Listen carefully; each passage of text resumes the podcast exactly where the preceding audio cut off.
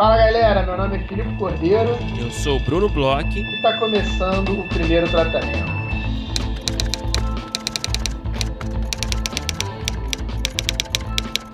Fala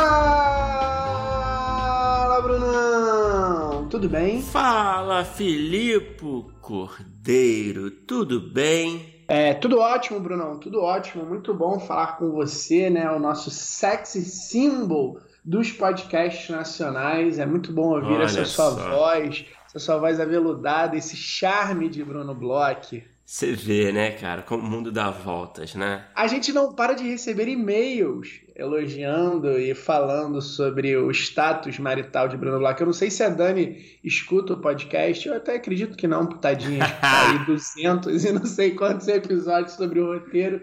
É, talvez ela não mereça isso já morando com você. Mas se ela escutar os últimos, a situação em casa vai ficar um pouco tensa, Bruno.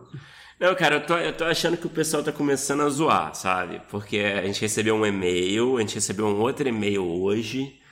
E, e eu acho que virou zoeira pura com a minha cara, eu sabe? Acho que não. Então, eu acho que não. É... Continue mandando. eu acho que o mundo tá notando o que eu sempre soube. O Olha só. de Bruno Bloch. Olha só, teve. A gente recebeu um e-mail, é, não sei, enfim, não vou falar de quem, quem, o nome da pessoa que mandou hoje, né? Mas a gente teve um e-mail de alguém sugerindo um trisal, né? Entre é. eu, você e essa pessoa que mandou, né? Não, eu acho, eu acho que eu não estou envolvido nesse trisal. Eu acho que é você, a sua digníssima e a pessoa que mandou. Acho que não, cara. Eu entendi que você tá nessa, cara. Entendi então, que você também esclareça, tá. Esclareça pra gente, por favor. Quem são as três pontas do trisal? Não, eu, eu entendi, não sei. É um e-mail aberto à interpretação. Enfim, a gente pode debater isso com calma depois. Mas enfim, eu sei que tá virando zoeira, estamos recebendo esses e-mails aí quentes. E é bom pra autoestima, mas a gente fica pensando, porra, puta que pariu, né? A galera tá zoando. Mas é isso, é isso. Para encerrar esse assunto, para encerrar, para encerrar o assunto. Olha só, Brunão, agora vamos começar a falar de coisas sérias. A gente está aí nos nossos últimos dias para as inscrições das rodadas de negócio. Se você está escutando aí na quarta-feira, no dia 23 de março, quando sai esse episódio, você tem aí até segunda-feira para inscrever seus projetos, até o dia 28 de março.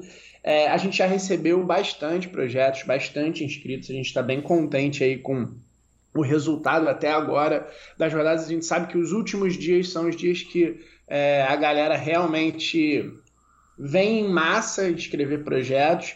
A gente indica que não deixe tudo ali para segunda-feira, a gente é, indica, ano... mas a gente sabe que, que vai acabar acontecendo. A gente sabe que vai rolar, mas é aquilo. A gente no primeiro ano teve um probleminha no site é. do Apoia-se que ficou instável e assustou uma galera. Então, assim, é o tipo de coisa que se você deixar para a última hora pode é. acontecer e aí a gente não pode fazer nada por, por conta de justiça mesmo, assim, com as outras pessoas que se inscreveram antes. É, é bom dar o chegar... alerta. É bom dar o é. alerta. Alerta de amigo, né, Felipe? Exato. Quando chegar de ali brother. na meia-noite, né, do dia 29, já não vai dar mais para colocar nenhuma informação no formulário nem nada. Então, fiquem espertos. Exatamente. Inclusive, vamos aproveitar para falar, né, para lembrar para quem não tá ligado, tá rolando um sorteio em parceria com o Série Lab de uma inscrição para rodada, que é o último sorteio, então é é a última aposta, vai. Exato, é... sorteio relâmpago aí, na última semana. Exatamente. A gente vai anunciar na quinta, que é, enfim, você está ouvindo na quarta, né? No dia seguinte, que é no dia 24, 24 de março, a gente vai anunciar. É um sorteio lá no Instagram do Série Lab, vai lá, aquele esquema de marcação, marcar dois, dois contos, dois amigos, né? É, no post, enfim, seguir a gente, seguir o Série Lab. É, vai lá, que é a última chance né, de ganhar na sorte a inscrição. E de qualquer forma, é isso. Estamos na última semana, como o Felipe já falou aí. Agora é a hora de tirar o projeto, né? Ou até dois projetos, no caso, né? Da gaveta e, e inscrever é, na rodada primeiro tratamento, que esse ano teremos aí né, quase 40 players né, confirmados. Então são perfis muito diversos, tem para todos os gostos, formatos, gêneros, é, players de diversos tamanhos, de diversos segmentos. Então, enfim, é uma grande oportunidade, estamos animados, já recebemos muitas inscrições, é, muitas dúvidas na nossa caixa de e-mail, no nosso Instagram também, que a gente está sempre respondendo. Então é isso também, a gente faz o lembrete. Se tiver alguma dúvida, ó, manda para a gente o quanto antes no rodada é, primeiro tratamento, arroba gmail, né? Deixa eu ver. É, rodada primeiro tratamento arroba gmail. Se tiver, algum, se tiver alguma dúvida, manda pra gente no rodada primeiro tratamento arroba gmail.com ou no inbox no Instagram que a gente responde assim que possível. E, e é isso, a gente espera os projetos de vocês. Agora, né, dando o último aviso, né, o último, último lembrete.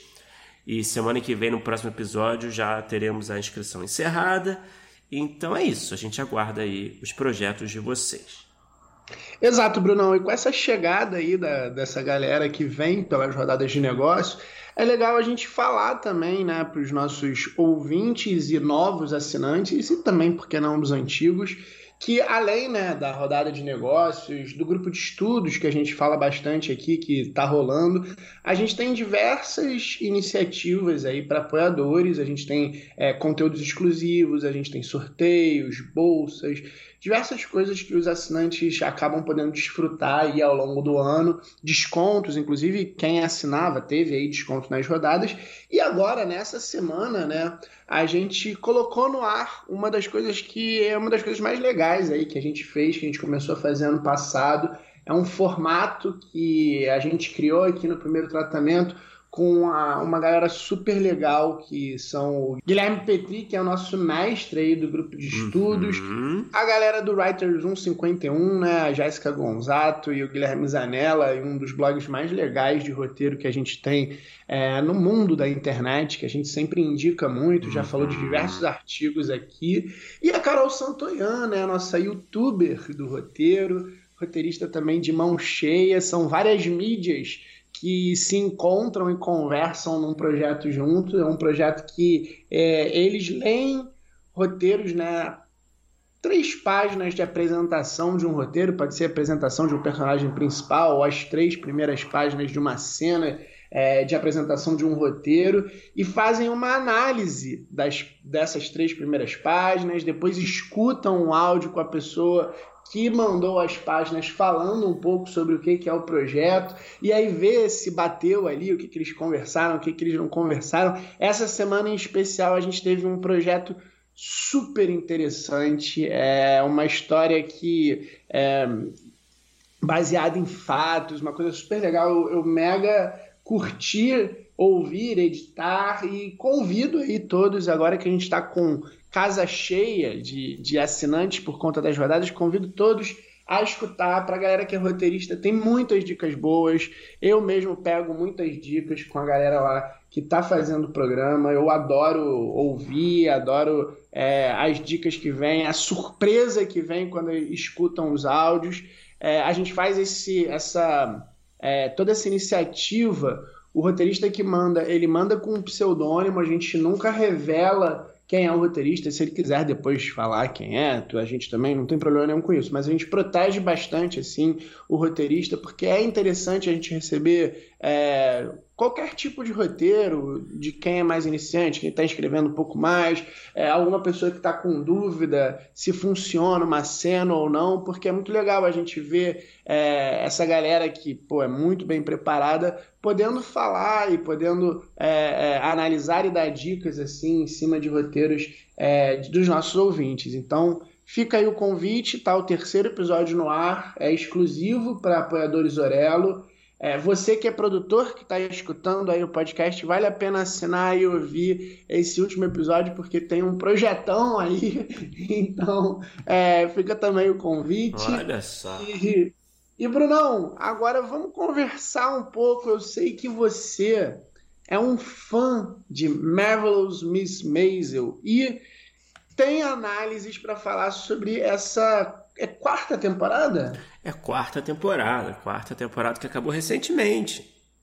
Exato. Conte-me, Brunão, você sabe que eu, é, eu, eu vi o primeiro episódio, talvez o segundo também de Miss Maisel, é uma série que nunca me pegou tanto e até um pouco falo isso aqui com medo das pedras que vão ser tacadas aqui na minha janela em São Paulo, porque os roteiristas adoram, né? Cara, é assim, é... enfim, de respeito, né? Não...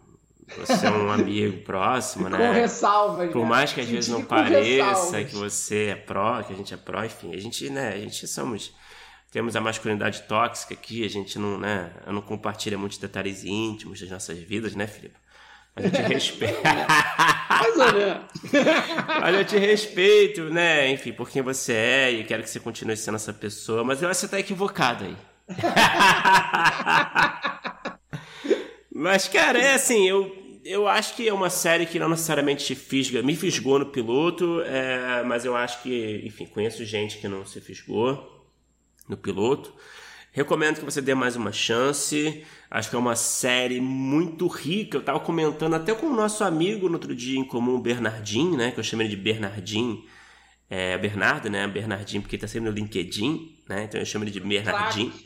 É um craque. A gente estava a gente tava assistindo numa no mesmo período nessa última temporada, a gente ficava comentando e a gente eu ficava falando para ele, cara, é impressionante como Marvelous Miss Maisel é um, é um deleite para os olhos, assim, sabe? Eu sinto que eu janto vendo, sabe? Tipo, é, é, é, me alimenta, sabe? É tão complexo de, de cenário, de cores, de diálogo, de, de, de tudo que tá rolando ali. Tem tanta coisa acontecendo, assim, que é é uma experiência muito rica, assim, ele super concordou comigo, assim, como é um deleite para os olhos, né? É... Mas enfim, assistindo essa quarta temporada, que eu também não quero revelar spoilers, acho que não é, esse não é o objetivo da conversa. A ideia que eu tive aqui, na verdade, foi que eu, eu, eu percebi algumas coisas, quer dizer, sempre percebi já desde o começo, mas eu prestei atenção, uma atenção maior agora assistindo essa temporada. Peraí, deixa eu voltar isso aqui. É, o objetivo, na verdade, dessa conversa é, é só destacar alguns pontos que me chamam a atenção na série do ponto de vista de roteiro de comédia. É, coisas que eu acho que são muito positivas e são muito características dessa série e da sua criadora, né, da Amy Sherman Paladino, o que ela faz agora nessa série, o que ela fazia no Gilmore Girls, por exemplo, também, né? Que tem um tom muito parecido, tem uma escrita muito parecida, natural, é a mesma pessoa. Mas eu, eu separei aqui alguns pontos para a gente debater por alto que eu acho que são interessantes, né? Falando de roteiro de comédia. Então. Vamos lá, diga aí. Vamos lá. O primeiro ponto que eu, que eu, que eu anotei aqui, que é uma coisa que eu acho que é muito característica da escrita dela, é o caos que está sempre acontecendo em praticamente todas as cenas, né? Uhum. É, Isso gente... tinha muito em Gilmore Girls, né? Totalmente. É é, tem muita coisa rolando, assim, para dar um exemplo de uma cena genérica, né? Por exemplo, no escritório da Suzy, né? Que é a agente da, da Mid. É o telefone tocando, é o vizinho gritando, é crianças correndo, né? É, é alguém jogando alguma coisa pro outro lado da sala. É, o, o, Zé Carvalho falava isso na aula, não sei se você lembra, Felipe, como tinha essa coisa do, do off-screen, né? Uhum. Que trazia uma, uma, uma verossimilhança, uma né? Uma realidade para a história, é, né? Trazer uma profundidade ali, uma dimensão para a cena, uma, uma dimensão assim um pouco mais realista, né? E eu acho que isso é uma coisa que a Amy Sherman Paladino usa muito, sabe? É, é, eu um lembro recurso... em Gilmore Girls ter bastante isso, sei lá, ter é, um episódio que está tendo um, um, festival na cidade que está tendo uma discussão entre mãe e filha super séria e do lado tem uma pessoa com uma torta brigando com a outra porque é a torta que vai concorrer para não sei o que lá, é criança passando, é. Coisa, e coisas que, que ao mesmo tempo estão acontecendo, sei lá, em tramas paralelas e que, e que tem, sei lá, um, um pontinho ali que a pessoa não tá só para o caos pelo caos, né? Não, exatamente. E, e, enfim, é uma série farsesca, né? Tem um, um tom de comédia mais farsesco que eu acho que, que é muito interessante, assim, né? É... Mas eu acho que isso é uma coisa legal assim para você ter em mente quando você vai, é, quando você trabalha com comédia, né? É... Buscar às vezes o caos, né? Na composição da cena, né? do cenário, da situação que está acontecendo, eu acho que pode gerar muitas oportunidades de humor, de comédia, de piada e revelar muita, muitos traços dos personagens, né? Então acho que aproveitar o ambiente é uma coisa que eu acho que eles fazem muito bem é, através desse caos, né? E através do eco das falas, da sinfonia de falas, né? Você sempre tem ali uma competição ali, de certa forma, ali, né? É, uhum. Entre os personagens. Um outro ponto que eu destacaria são os diálogos desfocados, né? Dos uhum. personagens. Uhum. Todos os personagens têm algum nível de déficit de atenção. Sabe? tipo, você vê toda hora os personagens. Tem, alguma... tem um, um conflito principal de uma cena que tá rolando ao mesmo tempo, esse conflito principal, ele geralmente está associado né, à protagonista, e você tem diversos personagens, aliás, tem, as cenas costumam ter muitos personagens, né? É, dificilmente você tem uma cena com dois personagens, mas enfim, é, você tem esse conflito principal associado à protagonista, e você tem personagens coadjuvantes ali na cena que estão mais focados com outra coisa que está rolando, sabe? coisa uhum. que não necessariamente tem a ver com o que está acontecendo na cena de fato. Às vezes é, é, algo que aconteceu na cena passada, de uma discussão de uma cena passada, que não tem nada a ver, não tem a menor importância é, pro principal, pro prato principal da cena, né? Mas é uma coisa que cria camadas, né? E tira, eu acho que dá um, um alívio cômico que eu acho que é muito legal, um efeito, né, de alívio cômico muito legal ali, né, que você vai multiplicando, tem várias, tem uma cena no primeiro episódio dessa temporada, da quarta, que é maravilhosa, que é uma cena na roda gigante, que você tem lá a mídia, tem vários familiares lá, ex-marido, ex-sogros, pai, mãe, filhos, e cada um tá no carro, né, da roda gigante, e eles estão discutindo entre si várias questões, né? A Mitch está discutindo algo principal e você tem o pai reclamando com a mãe uma coisa, o, o sogro que não entendeu uma parada da outra cena, que ele está tentando entender nessa cena, sabe? E você tem a ex-sogra também falando de uma parada que não tem nada a ver. Eu acho que essa confusão é... desfocada, eu acho que ela é muito rica para comédia, eu acho que eles fazem muito bem isso. Quem bebe muito dessa fonte aí é Philly Waller-Bridge, né? É, ela, inclusive, a gente até acho que já leu um, um, artigo dela falando sobre isso, de ter duas, três coisas ao mesmo tempo acontecendo é, na sua cena em relação uhum. a um personagem. É, aquela cena clássica, né? Primeiro episódio da segunda temporada, né? Do é, jantar, aquele, né? aquele, aquele episódio encapsulado dela que a gente tem é, um co cortes entre as conversas, o que está acontecendo ali numa mesa. Ela, ela não só faz, bebe muito dessa fonte, como ela até tem é, textos sobre isso, né? É uma coisa que ela, que ela faz muito também, né? Não, total, totalmente. E outro, outro ponto que eu destaco aqui é o cuidado que os roteiristas têm com a ação que acompanha os diálogos, que eu acho que é uma coisa que nós roteiristas, às vezes, a gente não, não, não, não, não dá tanta importância. Não sei se você concorda comigo, Felipe. Você vai escrever uma cena, né? Você vai escrever uma cena do personagem X e do personagem Y conversando sobre alguma coisa. Você, você não necessariamente, no primeiro tratamento, vai lá, você vai pensar numa ação que eles estão fazendo, né? Uhum. É, e. Às vezes é fulano entra no quarto e começa a conversar. É, isso é uma coisa que acho que o teatro né, ensina a gente muito para quem já escreveu pro teatro, né? Como a ação é importante ali. O personagem tem que estar tá fazendo alguma coisa ali, que eu acho que isso torna muito mais complexa a cena, muito mais interessante a cena. É, porque você pode usar a ação também para dizer muita coisa, né? Uhum. Então, eu vou dar, dar um exemplo até do, dessa temporada do mês. Eu tenho uma cena que é a Suzy, né, a gente da, da Mid, ela conhece um comediante novo que foi indicado pela secretária dela lá num bar e ela vai conversar. Tem uma cena depois da apresentação do cara que ela vai conversar com o cara na cozinha do restaurante para tentar agenciar ele. E ele tá comendo, ele tá jantando, tá comendo um hambúrguer com uma batata frita. Uma ação qualquer, né? Que tem tudo a ver com a cena, porque ele acabou de se apresentar no restaurante, ele meio que tá ganhando, é, meio que, sei lá, deve ser o cachê dele, né? Deve ser o jantar uhum. ali, né? Uhum. Um restaurante meio decadente, assim. E ele tá comendo um, um, sanduíche lá, uma batata, e aí a secretária da, da Suzy tenta pegar uma batata e ele, ele fala, não pega, não toca nessa batata, sabe? É, uhum. Isso, e se repetem algumas vezes, se eu não me engano, essa dinâmica. Mas como que isso é uma coisa simples para mostrar quem é esse personagem, né? Que é um personagem meio uhum. cheio da marra, sabe? É um uhum. personagem que não é um, um, um tipo assim exatamente simpático, fácil de conviver, né? E, isso eu acho que é mostrado de, com um gesto muito simples, como não deixar alguém tocar na batata frita dele, que é uma ação que se desenrola enquanto está acontecendo o diálogo, sabe? É, então isso é uma coisa que eu acho que é enfim, é importante pra gente pensar nisso, né, quando a gente tá escrevendo as cenas. E é engraçado, de tudo isso que você falou, Bruno, eu, fico com uma, eu fiquei com uma impressão, enquanto você falava, que isso tenha muito a ver, e por isso que talvez você fale também numa veia cômica, com é, formas de dar ritmo e um ritmo cômico né, para o roteiro. Né?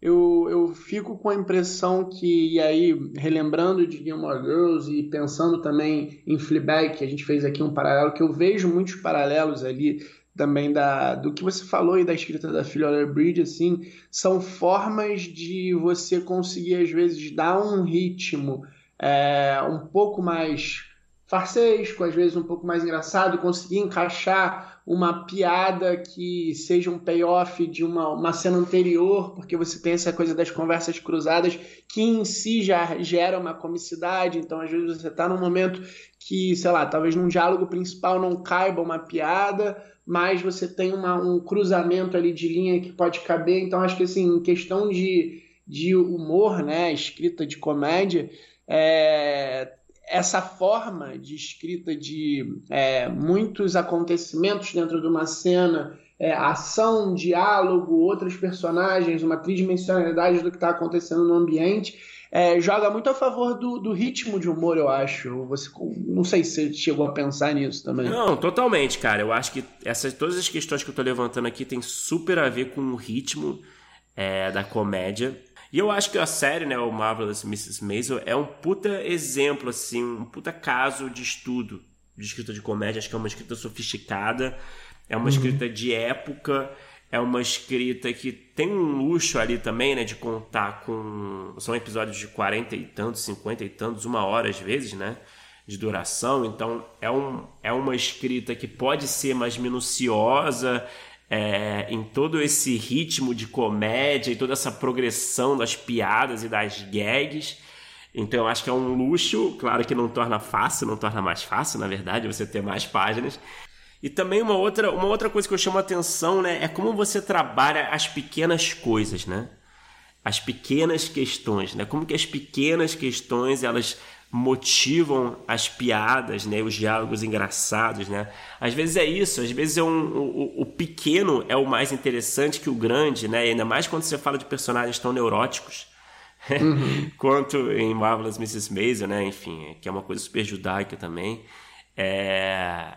Mas enfim, eu trouxe aqui é, para o debate e eu convido aí quem nunca assistiu a série, né? Eu acho que é um, é um erro, né? Continuar aqui. Senti a alfinetada, acho que não só eu, como nossos ouvintes sentiram aí essa alfinetada que você deu. Ela vai. Eu, eu, eu, eu, eu, lembrei muito de Game of Girls, que era uma série que eu gostava muito enquanto você falava. Ela subiu um pouco na minha fila aí de coisas a assistir. É, confesso que eu fiquei um pouco mais curioso. Eu não tinha sido tão pego assim pelo piloto. Eu assisti acho que já mais duas vezes, assisti até em aula. É, entendo é, o, avalia, assim, entendo ali o, o, achar legal da série, mas não sei, não me pegou, não sei nem porquê, assim. É, eu, é... eu acho que o piloto, ele é um pouco atípico, eu acho que ele tem um, um, formato, uma estrutura que não, não condiz muito com o resto da série, se eu não me engano. Porque tem uma coisa dela meio que contar essa história do passado, né? Tem, tem uns flashbacks, né? Eu não acho que esse é um recurso padrão da série, na verdade. Eu acho que é mais usado no piloto.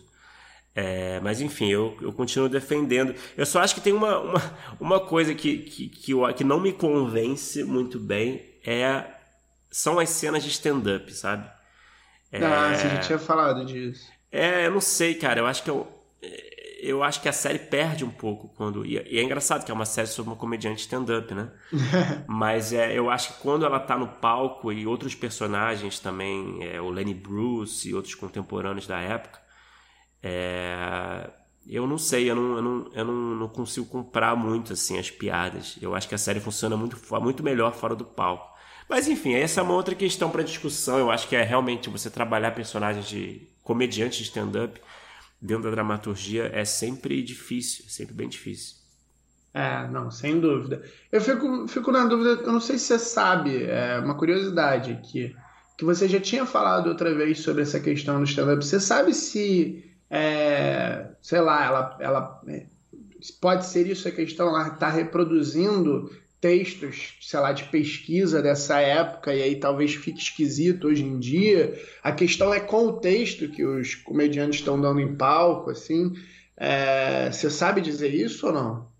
Eu acho que tem, isso você falou, eu acho que, por exemplo, tem uma cena que é muito bonita no último, nos últimos episódios da temporada, que é o Lenny Bruce, sabe o Lenny Bruce, né? Que era o comediante polêmico, que real uhum. era real na época, né? Uhum, uhum. É, tem uma cena dele no Carnegie Hall que é muito bonita, a forma como é filmada, e é para mostrar realmente um grande comediante em, é, no, no, auge da sua carreira, né? Com o teatro lotado. E aí eles mostram uns bons 10 minutos, mais ou menos, de show, sabe? Uhum. É... E eu acho que quando, quando eles trazem o Lenny Bruce assim, no palco, eu acho que vira uma comédia meio da época, assim, não sei, eu tenho essa impressão que me parece meio datado, sabe? Eu não consigo Entendi. entender muito bem. É... é... pode ser que seja isso. Pode ser que seja até te textos que, que pegaram to totalmente, conseguiram achar é, do início ao fim ele igual. De repente é isso também. É, eu não sei. Eu acho que a mesa não necessariamente é esse caso. Mas. Não, é. é, é mas é, mas é, o estilo deve seguir, né? É, eu não sei. É. Eu não sei, é um problema que eu tenho assim. Eu acho que tem muitos produtos de, de, séries e filmes que eu acho que alguns conseguem, por exemplo, Funny People. É, não sei uhum. se você uhum. chegou a ver do Apatal. Vi, vi sim. Eu acho que executa muito bem, cara, o stand-up. Eu acho uhum. muito engraçado as piadas. É, eu não sei, eu acho que no mês eu. É, não sei se me agrada tanto. É, mas é bem diferente, é outra coisa, tem, enfim, é outro contexto. Eu acho que tem coisas que pesam muito ali que, que são ótimas, né? Mas enfim, eu começo indicando a série, falando tudo de bom para acabar falando mal, né?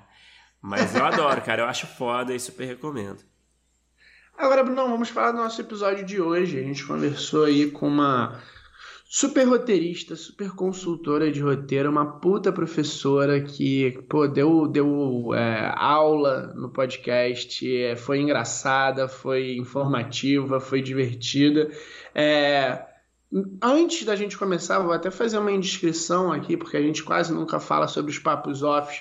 Falou que falava muito palavrão e na nossa conversa quase não falou. Eu fiquei até é. sentindo um pouco de triste, né? falta. Né? É, a gente ficou meio chateado estava comedida dando entrevista pra gente. Eu achava que ela estava se entregando ali completamente, mas senti que teve uma pontinha de, de segurada ali que ela deu, porque quase não tiveram palavrões. Censura. é, conta aí, Brunão, com quem que a gente conversou? Filipe, a gente teve o prazer de conversar com a Camila Agostini. Camila estava na nossa lista. Camila estava na nossa lista há um tempo, no topo da nossa lista, para conversar com ela. A Camila é super famosa, né? No meio, né? Todo mundo. É, Camila, adora é uma estrela do Frapa, né? No Frapa não dá nem para conversar com ela. Camila tá sempre rodeada de muita gente no Frapa e ela é assim é, maravilhosa, sabe tudo, grande roteirista, script doctor, estudou em Cuba, estudou no Canadá, já venceu guiões, olha só, já vendeu, já, vence, já venceu o festival de guiões com o roteiro O Homem Descalço, que é um longa é, de autoria dela, é, já atuou como consultora de roteiro para diversos projetos muito legais, como a série uruguaia As Vidas Privadas, a, a, a Brasileira Seguidoras, que estreou recentemente, também a série A Benção, é, que a gente já falou bastante por aqui. É, já escreveu diversos longas, Lucia e a Piscina, Lana Jaguaribe, Pro Carinha Nus. É, peraí, tô lendo aqui. Foi chefe foi chefe de sala para Amazon, para Globoplay, enfim, tem muito projeto que ela não pode falar, né, pelo que eu entendi ainda. Uhum. É, foi um papo muito legal, um papo que eu acho que foi um papo um pouco mais técnico, né? Em muitos momentos. A gente falou muito de escrita de roteiro, de dramaturgia, é, até porque ela é, tem esse perfil, né? É, de, de, conhecimento, né? ela já leu muito roteiro, ela já avaliou muito roteiro, enfim, ela sabe do que ela está falando. Eu adorei o papo, Felipe. Eu também. Espero que vocês curtam como a gente curtiu. Vamos ouvir.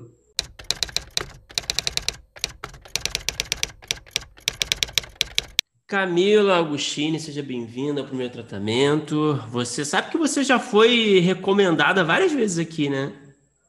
Não sabia, não, mas fico, fico feliz e com medo. A gente já está, nossa, seu nome está no topo da nossa lista há um tempo já, então é um prazer tê-la aqui conversando com a gente.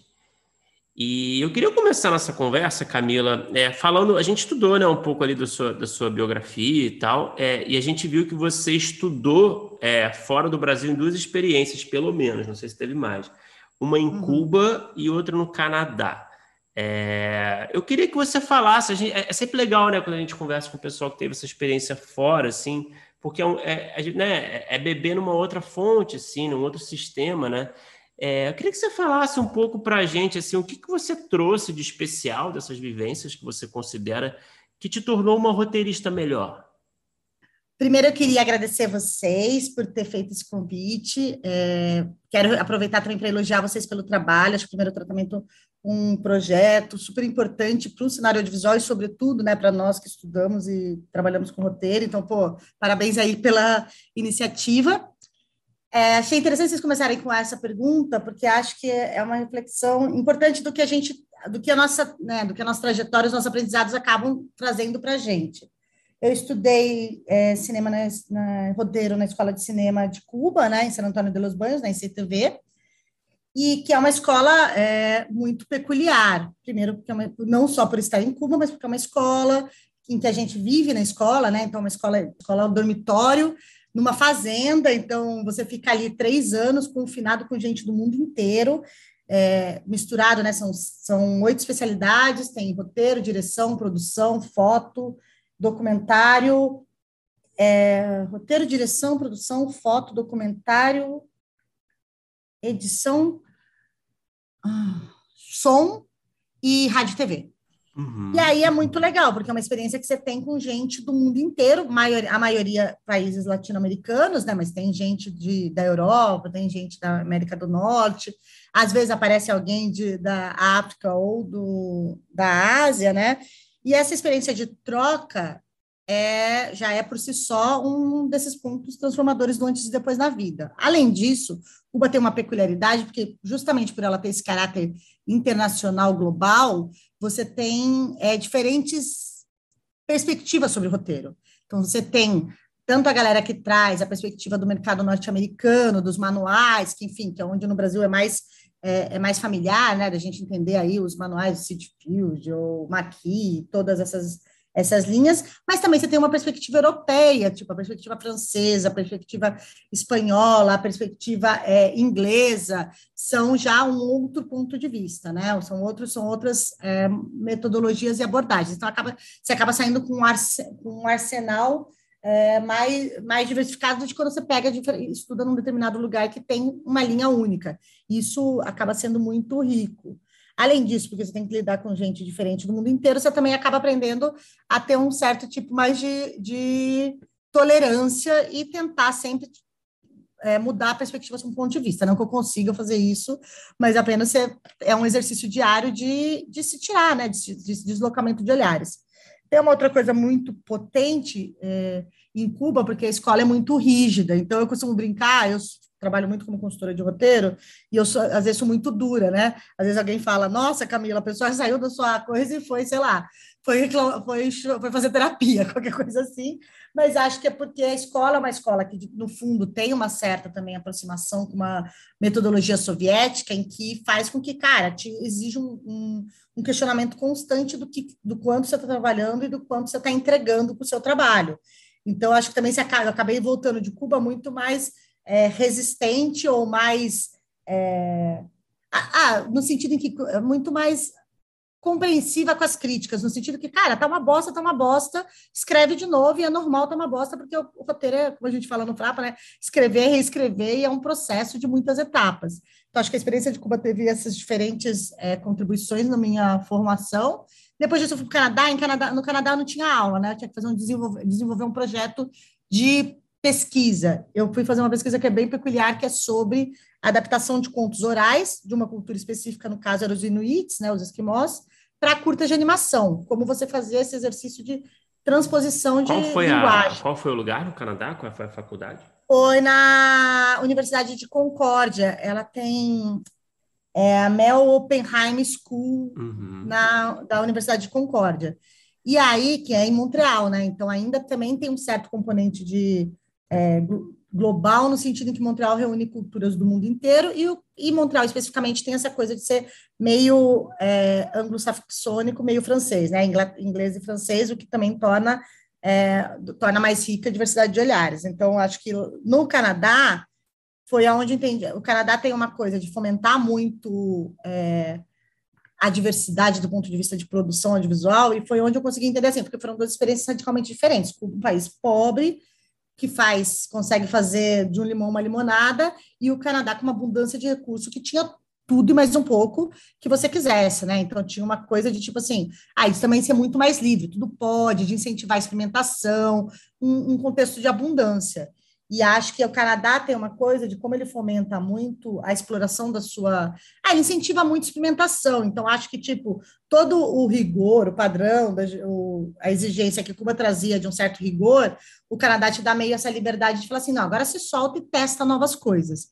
Então, foi muito bom para mim, porque daí eu saí de um lugar que era é, muito mais. É, que me exigiam um certo rigor, e de repente fui fazer essa pesquisa que era muito doida, né? Tipo, estudar animação de esquimó. Então, era uma coisa que eu vi filmes que eram muito malucos, e coisas que eram, tipo, narrativas de totalmente, que a narrativa oral, narrativa oral de um povo é, originário, ela é muito mais, assim, ela é, é muito mais é fragmentada, desconectada dos nossos símbolos. Então, foi, acho que foi, foi um combo bom para voltar mais maluca em alguns lugares, assim, ou mais tendo mais repertório para lidar com diferentes tipos de projetos.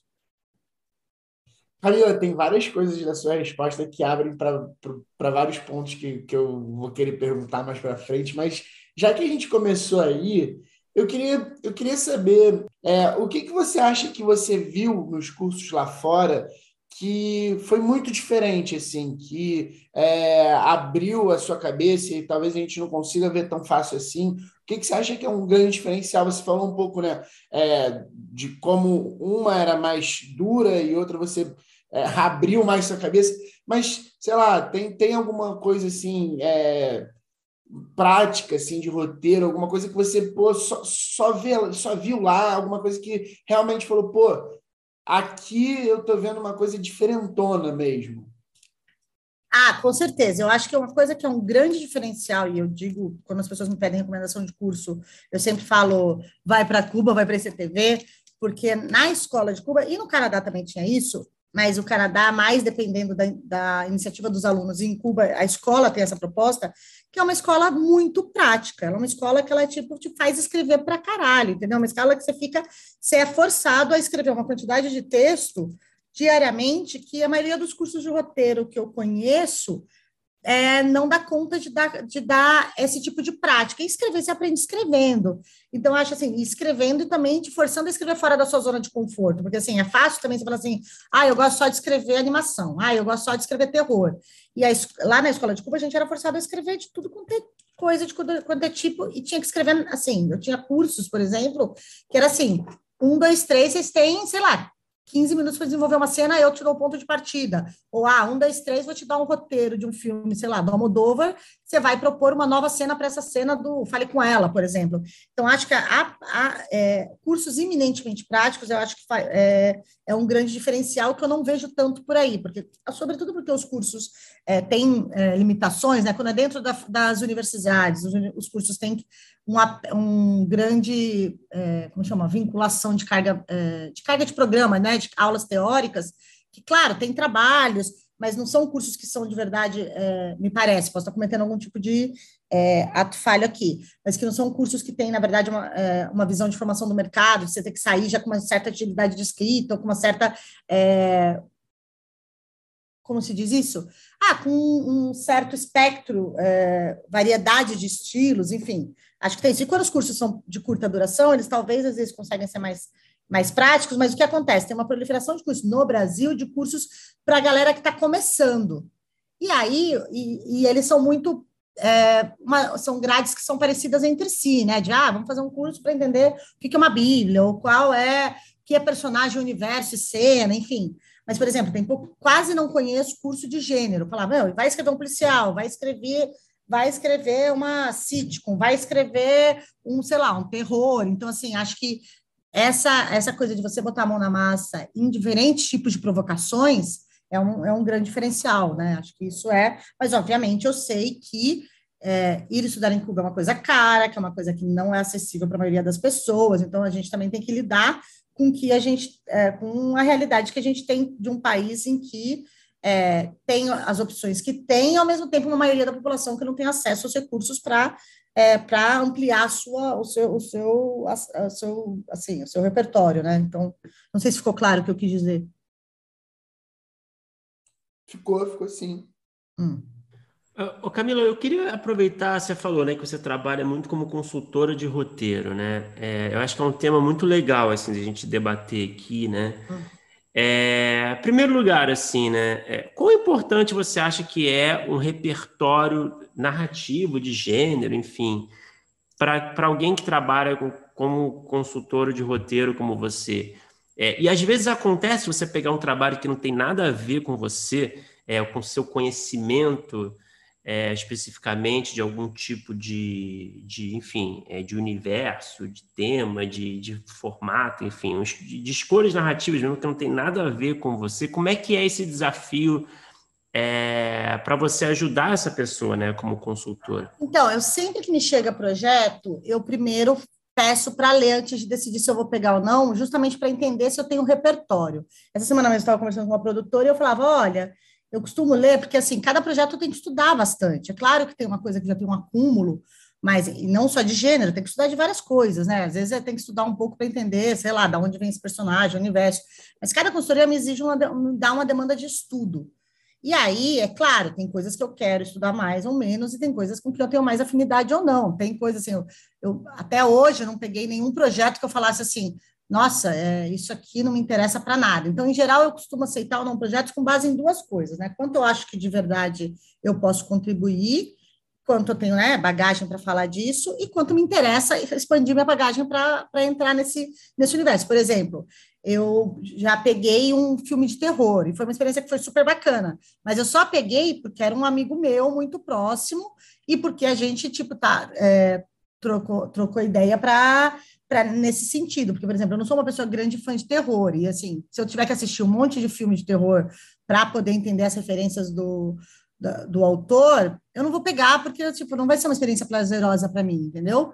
E acho que, assim, claro, eu posso, posso trocar ideia e falar assim, ó, tipo, se você quiser que eu faça, te dar uma consultoria de terror, falar assim, bom, beleza, mas assim, eu posso te falar da estrutura em geral, porque, assim, o código de gênero de terror eu conheço, e obviamente os roteiros têm problema de adequação de convenção de gênero, mas tem, quase sempre tem problema de construção de personagem, de universo e, sobretudo, de definição de conflito, que é o que dá, do que dá a linha da estrutura.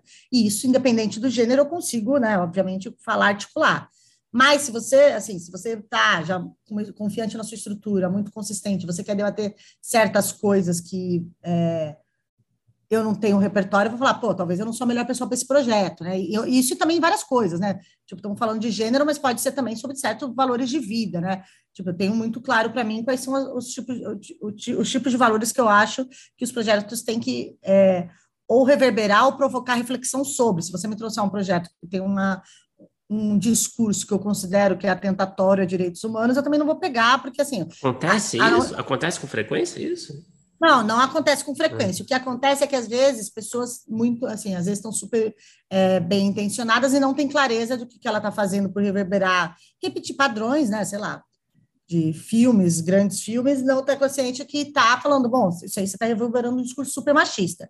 E aí, quando a pessoa percebe, eu falo, ah, beleza, pode te ajudar a te trazer essa reflexão de que, porque isso que você está fazendo ajuda a. É, a reverberar coisas que a gente não quer na sociedade, né? E aí, nesse sentido, eu posso, posso. Agora, quando o autor está deliberadamente trazendo um discurso que eu não concordo, sim, digo assim, não, é, não acontece com frequência, mas eu estou dizendo que, sim, hipoteticamente, se você amanhã fala que quer fazer um filme que vai enaltecer, sei lá, é, uma, uma realidade nazista, eu não vou pegar, entendeu? Então, estou falando isso porque, tipo, é que sempre cada projeto é uma uhum. realidade que você tem que analisar para além do só o job, né?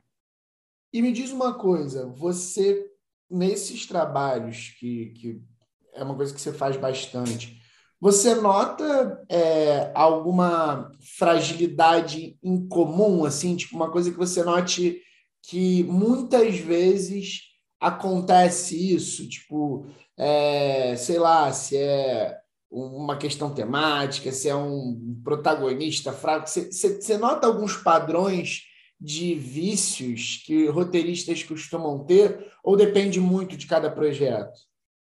Não, eu noto sim que basicamente de, sei lá, 90%, 90 a 95% dos projetos que eu já analisei, basicamente tem os, os mesmos duas é, fragilidades. Falta de clareza sobre a premissa, ou seja, sobre o que você quer falar e sobre qual ponto de vista, ou seja, qual tema e premissa, muita dificuldade, e a outra é uma grande dificuldade de uma definição clara de conflito. Eu acredito da minha experiência, que, claro, é uma experiência um, que é limitada ao meu universo, as pessoas que chegam até mim, os projetos pelos quais eu passei, que não foram poucos, existe uma, uma dificuldade em geral no mercado de entender essas duas coisas, que toda história você está reverberando um ponto de vista sobre um tema e qual é exatamente o seu ponto de vista, ou seja, que é a, a, o que está por trás né, do, do, ah, da trama construída, e acho que é uma dificuldade brutal de definição de conflito. Isso me parece que é o ponto que a gente devia estar discutindo cada vez mais, e eu não vejo tanto essa discussão. E aí digo, né? Já aproveito e já digo uma coisa que eu digo toda vez que eu dou aula, oficina, enfim. Conflito definido entre um personagem, um grupo de personagem ou uma coisa, quer algo e não pode ter por causa de uma outra coisa, ou de uma outra pessoa, por causa de. É que é uma coisa básica, né? Falando é básica, é básica, é básica. E a galera, assim, toda primeira reunião que eu faço de projeto, eu faço essa pergunta e as pessoas ou não ou se enrolam para caramba para responder, ou respondem coisas que não é o que está escrito no papel e fala assim, não, mas se seu conflito é esse, por que, que ele tá, o personagem está indo nessa direção? Por que, que assim, me parece que existe falta de alinhamento entre as, esse, do, do texto em relação a essas duas perguntas principais, qual é o conflito e sobre o que você quer falar e o que você quer falar sobre o que você quer falar. Entende o que eu estou falando? Uhum. Nossa, e, e, vou te falar uma coisa assim, é, no, nesses últimos, no último ano, principalmente, a gente também pegou, a, a, trabalhou com alguns projetos de algumas pessoas, participou de alguns laboratórios, e eu acho isso engraçado que, sim, é, eu vejo muitos projetos legais que tem essa coisa do conflito, desse problema do conflito, e projetos, às vezes, que, é, como os, os roteiristas estão com dificuldade de botar antagonistas, sei lá, se se, se apegam a, a não querer fazer umas pessoas muito escrotas ou alguns personagens. E às vezes, beleza, tem projetos que não necessariamente você precisa ter um, um antagonista, pode ser em forças, alguma coisa assim, mas pô, tem, outros, tem vários projetos que pedem, sabe, tipo, tá na raiz do gênero e as pessoas, muitas pessoas não botam antagonista e aí acabam caindo nesse problema do conflito, sabe? Eu acho, eu queria fazer um zoom out na sua pergunta, Filipe, porque eu acho que tem, às vezes, muitas vezes, a confusão. Acho que tem uma confusão entre antagonista, porque eu entendo que, de fato, tem essa, essa sua avaliação, numa dificuldade de determinar um antagonista, mas quero lembrar que antagonista não necessariamente é um outro personagem se opondo ao objetivo do personagem, né? Do protagonista, perdão. O antagonista pode ser, inclusive, o próprio protagonista, pode ser o meio que ele tá, pode ser um coletivo, enfim. Tem muitas coisas nesse sentido. Mas eu acho que, em geral, essa dificuldade básica de conflito, ela resvala também numa dificuldade de entender qual é a força oponente, que é o que me parece que a gente pode é, aproximar do que você está dizendo com o antagonista, mas acho que existe uma dificuldade ainda também maior de entender o que são obstáculos. E obstáculos e construir os obstáculos em progressão crescente. Por que, que eu falo isso? Porque, da minha percepção, tem uma, uma, visão, uma visão consolidada entre a galera de que qualquer problema é antagonista ou obstáculo. E não é verdade. Na verdade, assim, não é verdade não, perdão, né? Quem sou eu para dizer que as coisas são verdadeiras ou não? Mas no meu entendimento, um obstáculo é só aquilo que de fato impede ou se ou põe no caminho entre dificulta, né? Se põe no caminho entre o protagonista e seu objetivo. Nesse sentido, por exemplo, se o protagonista o que quer é dinheiro para pagar uma dívida, a mãe dele morreu ou não, não é um obstáculo e nem é um conflito, a não ser que isso de fato impacte na, na trajetória dele para chegar até o objetivo dele. Ah, beleza, agora minha mãe morreu, eu vou ter que gastar dinheiro com esse enterro, logo eu estou mais longe ainda do meu objetivo. Entende o que eu estou falando?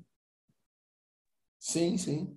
Então, acho que tem essa coisa que são, em geral, dificuldades de conseguir uhum. entender o vetor da trama e o que é que se interpõe para que esse caminho, de fato, possa se desenvolver em progressão e que possa se consolidar como, de fato, um desenvolvimento do conflito. Uhum. Perfeito. É bom que a gente pega aqui uma, é uma, é uma entrevista barra aula, né? É ótimo. a gente consegue tirar essa casquinha aqui. É... Ô, Camila... Mas, desculpa, espero, perdão, espero que eu não esteja soando arrogante. Perdão. Não, que não, não nem, tem nem todas um as credenciais. Foi, que, assim, incrível mesmo, e eu acho que muito bom o que você falou. Não, muito legal, não, não se preocupe com isso. É, Camila, eu queria, eu, pô, eu comentei contigo, né? Eu, eu, fiz o, o Felipe também fez no outro ano o NPA, né? O projeto dele, eu fiz no ano passado, no, no, cara, perdi nos anos aqui, no ano passado. É, e você, eu lembro que você deu uma palestra muito legal, né? Sobre séries, né? Sobre Bíblia. Agora eu não lembro exatamente qual era o foco, mas sei que você falou bastante assim sobre desenvolvimento de série, conceitos básicos, né? Que foi ótimo, né? Foi um ótimo sábado. É, e aí eu queria trazer essa última questão que a gente falou agora, dessas, dessas fragilidades, né? O Felipe perguntou sobre fragilidades que você costuma é, perceber no, no, seu trabalho como consultora. E eu queria levar isso para as séries, né? Que eu acho que é um universo que você, que eu sinto que você estuda bastante também, né? É, e até porque você trabalhou, pelo que eu vi também, como analista de projeto, né? Na Globo por um tempo, né? É, essa, essa questão de tema, premissa, definição clara de conflito, é uma coisa também né, nos projetos de série que você pegou assim no mercado, é, analisando, é uma coisa presente nas séries também, ou existem outras é, deficiências que, onde a gente pode melhorar? Não, com certeza é isso que eu falei de premissa, tema e conflito aparece em todos os tipos de projeto. Acho que de série tem um agravante ainda, que é uma falta, é assim, existe uma dificuldade entre calibragem das tramas para garantir sustentar né, o, o, o fôlego, né? fôlego na temporada. E acho que, além disso, tem uma dificuldade de entender, porque acho que ainda o mercado está melhorando muito, né? Mas é, o conhecimento de séries no Brasil era muito concentrado no, na, no pessoal da Globo, né? Depois, que, depois, obviamente, da lei da TV paga, que começou a ter uma proliferação pelo mercado, mas, ao mesmo tempo, ainda não, não, não, não foi acompanhado por, é, por um. É, uma democratização do acesso à formação nesse tipo de roteiro que é muito mais específica, né? Muito mais específica, não, todas são específicas, mas tem demandas específicas que dialogam, inclusive, com necessidades do mercado mesmo, né? E aí eu acho que, para além disso, tem uma dificuldade de entender a calibragem das tramas, que é o que eu falo, né, entre as tramas episódicas e as tramas de continuidade, de entender que nas séries, tipo, você ter muito domínio, claro, o domínio da estrutura e conseguir é, entrecruzar, porque normalmente as séries trabalham mais com uma trama, claro que tem séries de uma trama só de continuidade, mas conseguir entrecruzar as linhas narrativas e conseguir entender o que é de cada um e o que, como elas se retroalimentam e como elas se distribuem no, no arco da temporada, isso me parece que é um, ainda um fator a mais de complexidade, sabe? Fez sentido o que eu estou falando? Dá para entender? Não, fez, fez super, fez super, assim, fez bastante. É ruim, porque eu não fico vendo vocês e não sei o que vocês estão. E demora um pouquinho para vocês abrirem o microfone, e eu fico, meu, Camila, Tá ótimo o papo, hein? Não fica, não entra em noia, não, porque, cara, eu tô, tô achando incrível. Ah, que bom. É que eu não vejo a carinha, eu falo, cara, será que eu tô falando qualquer merda? Eu fico meio assim. não, que isso. Eu queria é, aproveitar posso... essas Bom, vai lá, vai lá. Depois tá, eu... vai. não, então, então vai. Não, eu ia fazer um, um, eu ia aproveitar sua, essa última resposta, Camila, para falar um pouco também, é, falando de séries, né? Falando de, de, de projetos de séries, né? Para pegar um pouco da sua percepção assim de mercado. Você falou agora que tem existe aí uma certa dificuldade às vezes para o roteirista é, conseguir administrar essas tramas episódicas, né, é, ou procedurais, enfim, com, com mais de continuidade ou serializado. Você acha que o mercado hoje é, ele responde mais? Os players eles estão interessados no formato híbrido? é, de serializado é, e procedural? Ou você acha que o procedural está se tá perdendo espaço é, na coisa do streaming, do binge watching? Como é que você vê isso? Acho que é importante entender que existem várias tramas episódicas, porque senão a gente fica muito viciado em certas, assim, ah, então ou é, se é episódica tem que ser procedural, e não tem que ser procedural, então, procedural é de procedimentos de certas categorias é, quase que profissionais, que é a categoria ah, médica. Sim, sim, não, perfeito. Casa, entendeu? Então, assim, é, não. eu acho, não, acho, não, porque acho que existe uma certa. acaba ficando meio enlatado, tá ligado? É, não é bom você falar isso. Eu, na verdade, eu, porque eu, eu, acho que eu estava até usando um termo de roteiraria, né? Que eu acho que lá, né, Filipe, até me conheço se eu estiver errado, mas eu acho que a, a gente, o, o, vocabulário acaba sendo procedural para todo tipo de trama que se inicia e se encerra no próprio episódio, não necessariamente tendo a ver com, com questões do onde, onde, se, onde acontece, né? Se é profissional, uhum. se não é. Mas, enfim, perdão. É... Mas eu acho que isso é interessante você fazer essa distinção aqui. Não, porque acho que é importante, porque isso tem várias implicações. Né? Você vai ver que eu sou uma pessoa que sou chata, porque as, as coisas todas, tipo, da escola de Cuba eu trouxe a informação, a, a, a, como chama assim? a convicção que cada palavra pesa uma tonelada e custa dinheiro no, no roteiro, né? Sobretudo. Então, acho que tem a coisa que, assim, e acho que é, a sua pergunta, resgatando, né? A sua pergunta, quando você me diz, ah, você acha que o mercado. Eu acho que nesse exato segundo, é, eu não tenho uma resposta que te diga isso, porque acho que o mercado está numa fase muito. É, como que eu vou dizer isso? Acho que o mercado, nesse momento, ele está numa fase de testar muitas coisas ao mesmo tempo. Então, eu não sinto que exista uma preferência por nenhum tipo de projeto de acordo à estrutura, né? Acho que eu sinto é, preferência por alguns gêneros. Tem uma preferência pelo gênero comédia, de comédia, tem uma preferência pelo gênero policial, então, assim, eu consigo entender por gênero. Por estrutura, eu acho que não tem ainda essa clareza, porque eu acho que, inclusive, não tem uma grande reflexão sobre a estrutura nesse sentido que eu, que eu trago, né? Se é mais se é um formato híbrido, se é um formato serializado, se é um formato é, episódico, daí no caso, quando é só episódico, a gente sim diz que é, é, eu digo, né, que é procedural, porque daí quase sempre episódio que ele vai nessa, ou se é antologia, e acho que o híbrido, inclusive, já chega numa discussão de ser híbrido, antologia com, é, com continuidade, enfim, tem, tem, tá tendo muitas reinvenções, reinvenções de, de estrutura mesmo nesse momento. Agora, uhum. o que eu acho é que sim, existe uma demanda clara, ou seja, eu nunca vejo ninguém comprando o projeto, avaliando o projeto, dizendo, ah, eu prefiro que seja assim, híbrido, eu prefiro que seja serializado, acho que não, comprei porque é isso. Acho que as pessoas compram, acho que sim tem uma coisa de buscar produtos que possam, sobretudo com a proliferação do mercado de streaming, produtos que possam ser em video watching, né, que você consuma na velocidade, na continuidade de um atrás do outro, então acho que isso acaba pesando mais. O que eu acho é que existe sim uma demanda, uma análise sobre ganchos, justamente porque querem incentivar esse consumo em binge watching, né, que você veja um atrás do outro.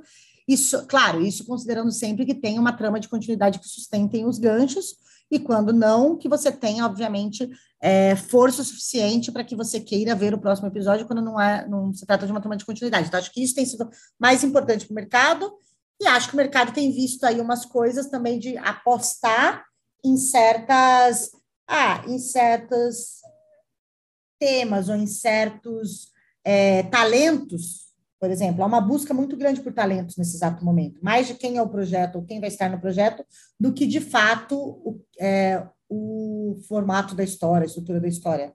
Entende o que eu estou falando? É, eu sinto, eu sinto isso também. Eu tenho sim. Mas, Camila, aproveitando que você está falando um pouco sobre o mercado, e, e, você falou uma coisa que eu acho interessante, que é, é, os players estão mais assim, é, vendo um gênero, e eu acho, eu, eu diria até que não só um gênero, às vezes, é, dentro de um gênero, talvez uma, algumas tendências dentro de um gênero, um subgênero, uma coisa, sei lá, vamos dizer um policial, aí tem um policial que seja mais violento, se dá certo, querem uma coisa violenta, umas coisas assim. O que eu queria te perguntar é o que, que você acha que você nota que não parecem que estão investindo e que você sente falta, que você acha que seria interessante é, que tivesse um olhar e, e, que a gente de repente não está produzindo ou não está não, não só não está produzindo, mas como não está nem em vias de produzir porque a gente está nessa conjuntura atual que os streamings estão é, mandando e trazendo dinheiro, que é, o que é muito legal, que é ótimo, mas a gente também tem certas questões, né? Claro.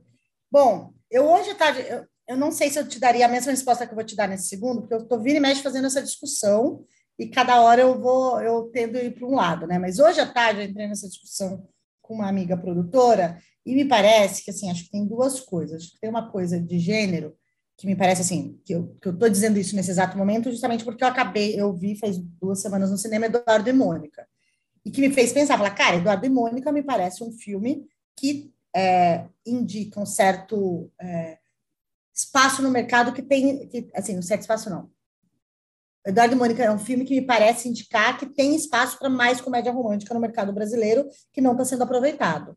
E acho que isso é uma coisa que é, chama atenção, porque não são filmes que são exatamente, que não precisam ser exatamente caros, são filmes que, que de outros mercados, sobretudo o mercado norte-americano, performa, performa bem no Brasil e que a gente acha que produz pouco. O que está tendo, obviamente, tem alguma aproximação de comédia romântica no meio adolescente, né? Esses filmes que estão saindo agora de bastante adolescente, sobretudo, sei lá, a Netflix tem feito alguns, né? Enfim, acho que eles é, são comédias românticas, mas são comédia romântica teen, né? Então, está faltando comédia romântica adulta. Acho que tem esse espaço.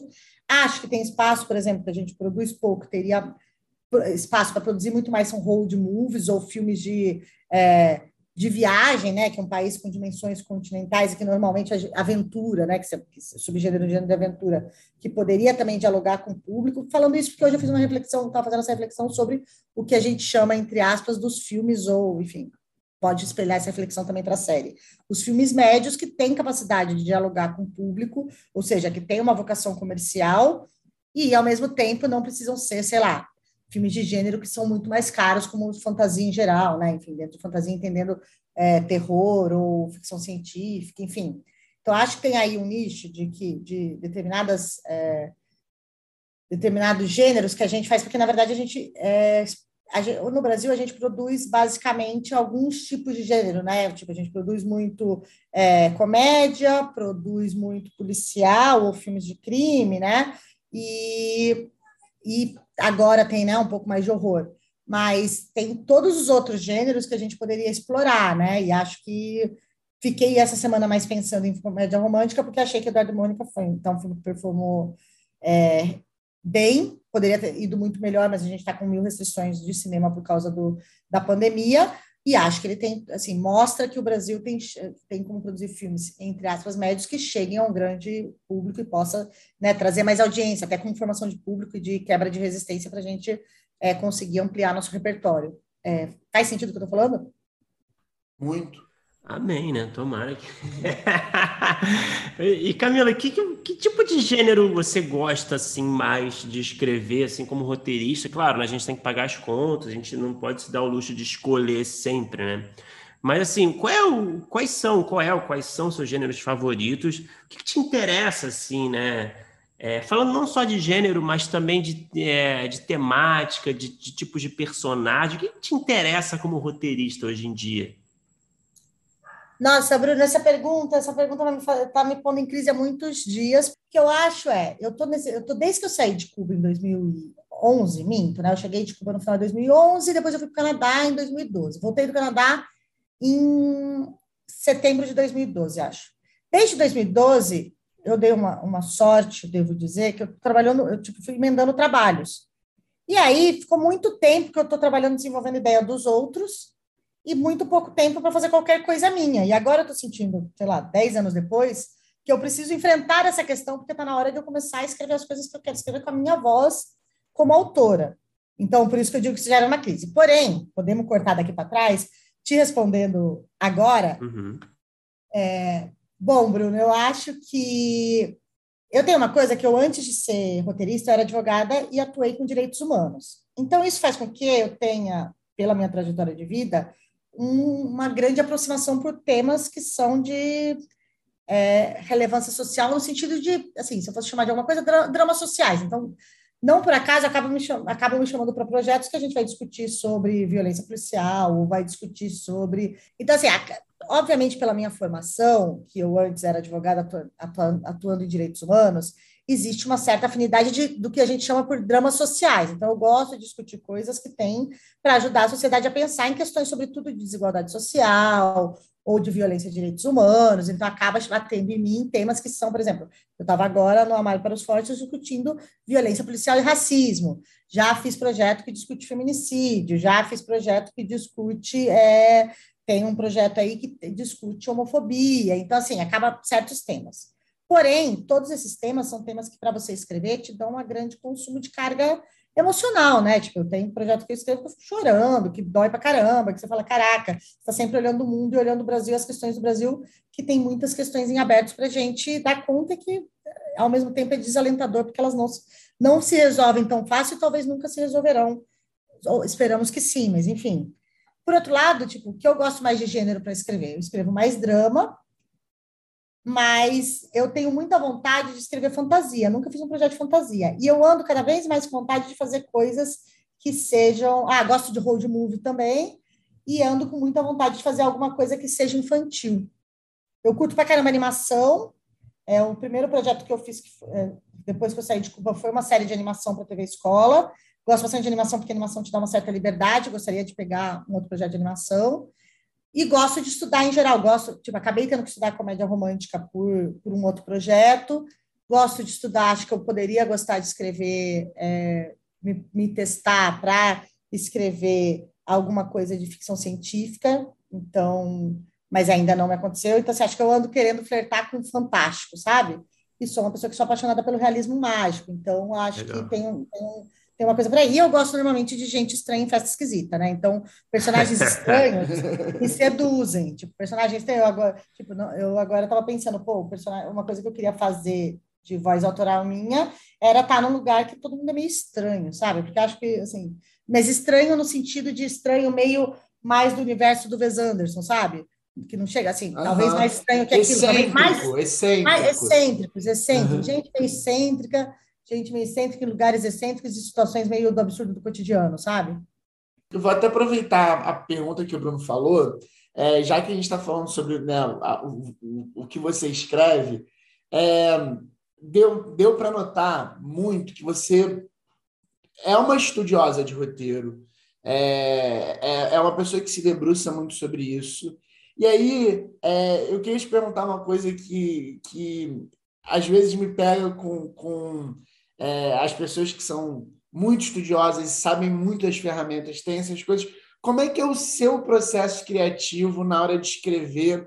Porque, assim, é, a gente... Eu vou até fazer um jabazinho, aproveitar aqui. A gente vai fazer um, um grupo de estudos agora, é, talvez esteja rolando quando sair essa entrevista, que é de um livro do Orhan Pamuk que chama O Romancista Ingênuo e Sentimental, e que ele fala da diferença do, do, do ele chama o romancista ingênuo o romancista que escreve bem, que é, a, domina a técnica, mas não tem preocupação alguma com formalismos, estuda e pensa, e, mas ele, ele, sei lá, de uma forma empírica e é, por conta de é, tradição consegue fazer uma grande obra. E ele fala que o sentimental é o que estuda muito, analisa muito, sabe muitas questões de estrutura, sabe muitas questões, e também faz uma excelente obra. E aí ele, ele faz um pouco da diferenciação desses dois, e aí abre para outras coisas, porque são algumas palestras, tem uma parte sobre o tema que é muito interessante. Mas a minha pergunta é, é quando você senta para escrever, como é que é, essa é, Camila gênia, professora, que sabe tudo, é, faz com a criativa que às vezes eu, eu, eu, sinto isso, que às vezes a gente tem uma vontade de escapar, de se soltar, de voar, e aí, ó, quando vai olhar de volta, é, a, a, a, até é legal às vezes mandar para umas outras pessoas lerem, porque na hora de escrever, às vezes parece que, pelo menos isso acontece comigo, que eu esqueço algumas coisas que às vezes até são meio básicas. Como é que funciona para você no seu é, é, processo criativo das coisas que você está escrevendo, autorais, próprias? É, você fica muito ligada, está sempre muito é, no, nessas teorias, regras, sei lá qual é o melhor nome para falar isso, mas nos formalismos, ou você se solta mais e aí volta? Como é que funciona? Bom, primeiro que eu não sei tudo, né? E essa é a grande pilha de estudar, porque quanto mais você estuda, mais você sabe que você não sabe, né? Então, acho que eu sei tudo eu fico com tesão de descobrir mais coisas. Agora, uma coisa que eu sempre falo quando eu começo a, a trabalhar é que, cara, eu não sou artista, eu nunca fui artista, eu sou operária do audiovisual, tá ligado? Então, assim, eu não sou uma pessoa que fica muito é, com inquietações na alma, sabe? Talvez eu até estava brincando que eu preciso tomar é, talvez fazer uns workshops de, de cerebralização para ouvir mais, é, para lidar mais com, com as emoções na hora de escrever. Mas talvez isso seja injusto comigo, né? Talvez seja uma, uma, um lugar para onde eu me esconda. Mas, em geral, o meu processo ele é um processo muito formal. Eu sou uma pessoa que pira em estrutura. E isso, normalmente, é o que me, é o que me diferencia em vários grupos de trabalho, né? Porque eu sou uma pessoa que gosta. Não sei se é porque eu era advogada antes, eu piro em tentar entender e fazer as caixinhas. Eu gosto da matemática ou da gramática, se quiser chamar, da, na, da, da articulação da trama. Lembrando sempre que, na, lembrando sempre não, esclarecendo que na minha, sob a minha perspectiva, essa gramática ou lógica ou é, ou, se, ou dizendo de forma mais clara, a estrutura deriva sempre do personagem que tem um desejo muito forte. Então, algo de poético, de mais emocional, obviamente, é o ponto de partida da onde da onde começa todos os processos, né? Mas eu normalmente escrevo pensando assim, beleza, o que o meu personagem quer, tipo, para mim é sempre do conflito. Não sei se é porque cada vez mais eu vejo que tem problema de conflito, então eu não consigo começar nada sem fazer ter claro sobre o que, que eu quero falar, ou mesmo que às vezes eu não tenha tão claro, mas que consiga se traduzir em, é, em um conflito que me pareça claro. Então, assim, eu sou uma pessoa que pega um papel, papel e fala assim, beleza, quero falar sobre justiça. O que eu quero falar sobre justiça? Bom, talvez o que eu queira falar sobre justiça é que justiça só acontece para quem é rico. Beleza. Então, que história que eu vou contar? Pô, eu estou pensando em justiça porque eu estou pensando nessa mulher que acabou de ter ser presa porque roubou uma Coca-Cola um miojo.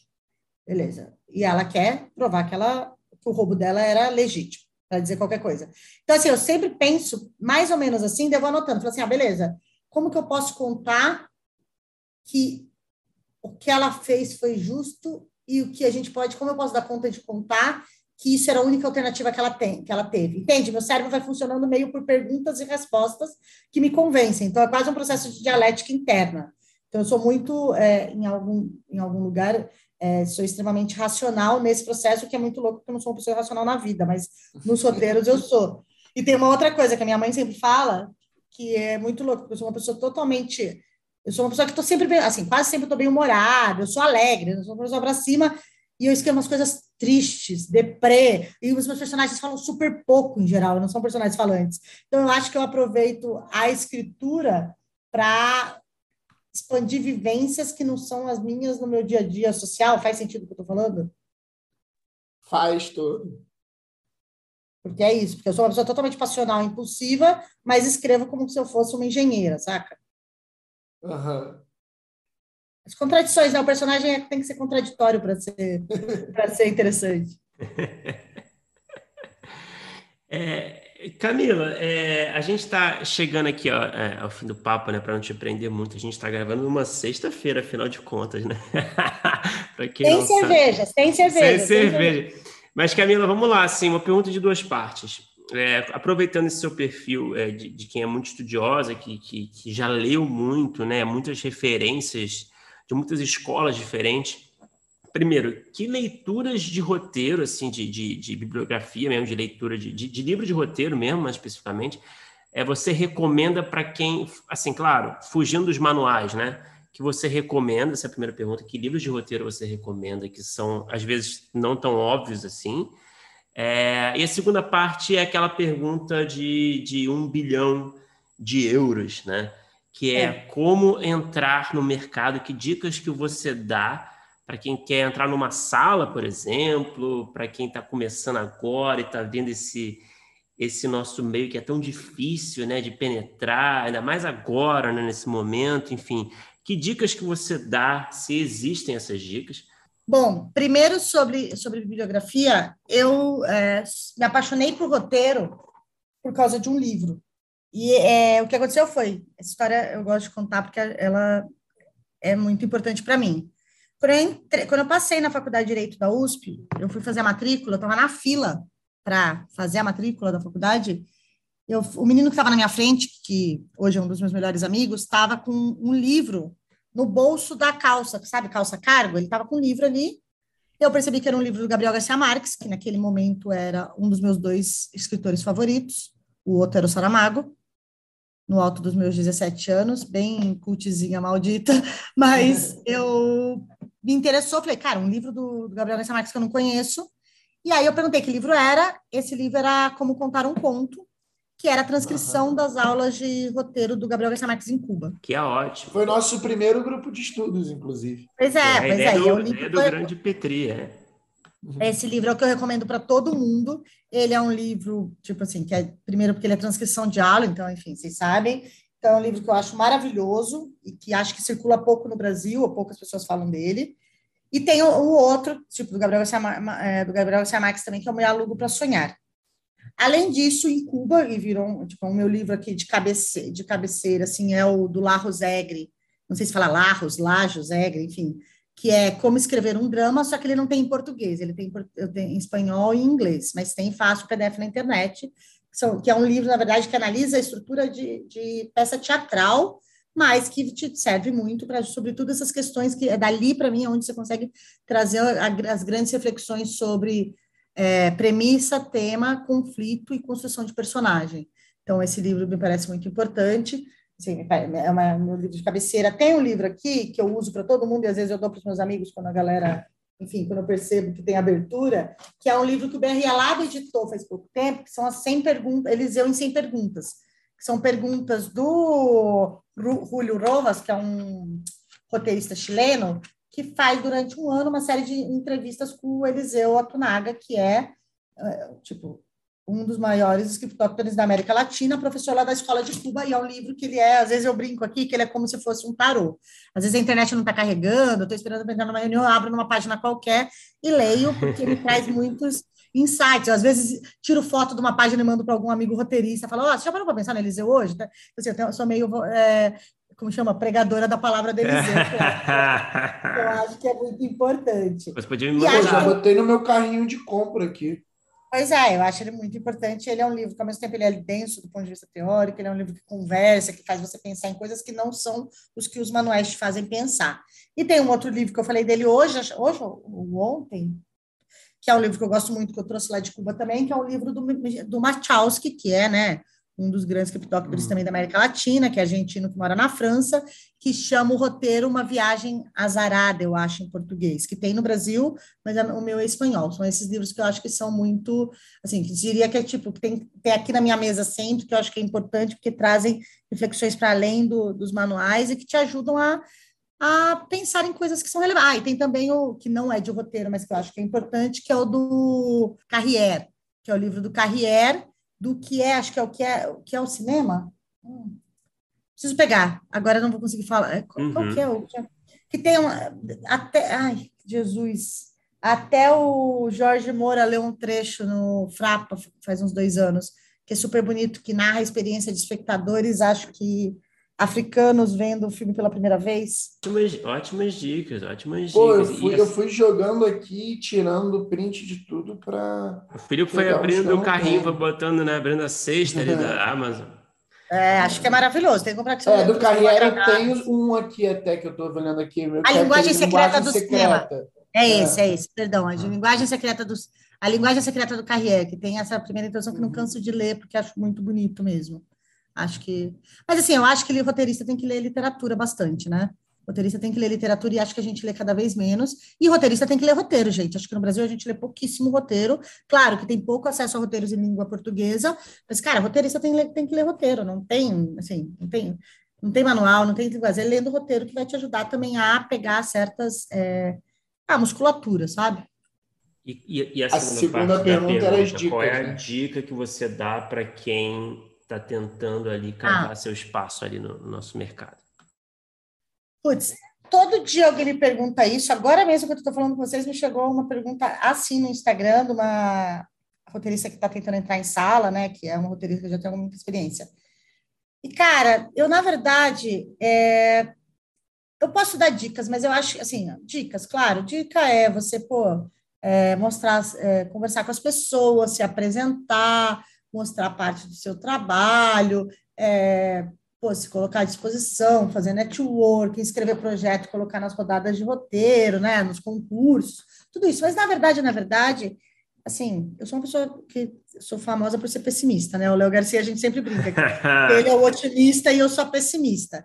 Esse mercado, ele é um mercado terrivelmente concentrado, um mercado é, muito injusto porque ele não está buscando os melhores talentos, ele não está buscando as pessoas que têm é, que têm mais exposição. Ele é um mercado que ele é muito concentrado num quem indica, e o quem indica basicamente passa por dois critérios: ou o critério de alguém que já trabalhou com alguém, ou o critério de alguém que é amigo de alguém. Então, é um, é um mercado que ele sofre muito, é um mercado que, assim, você quer ser roteirista nesse país, ou trabalhar no audiovisual, você vai ter que, assim, você vai, você vai, vai ter muito não, você ouve muito, muito não, e assim, muitas vezes você vai querer desistir, porque ele é um mercado que ele não é acessível. Então, assim, você pode fazer tudo o que eu achar que você tem que fazer e você pode nunca conseguir ter um espaço.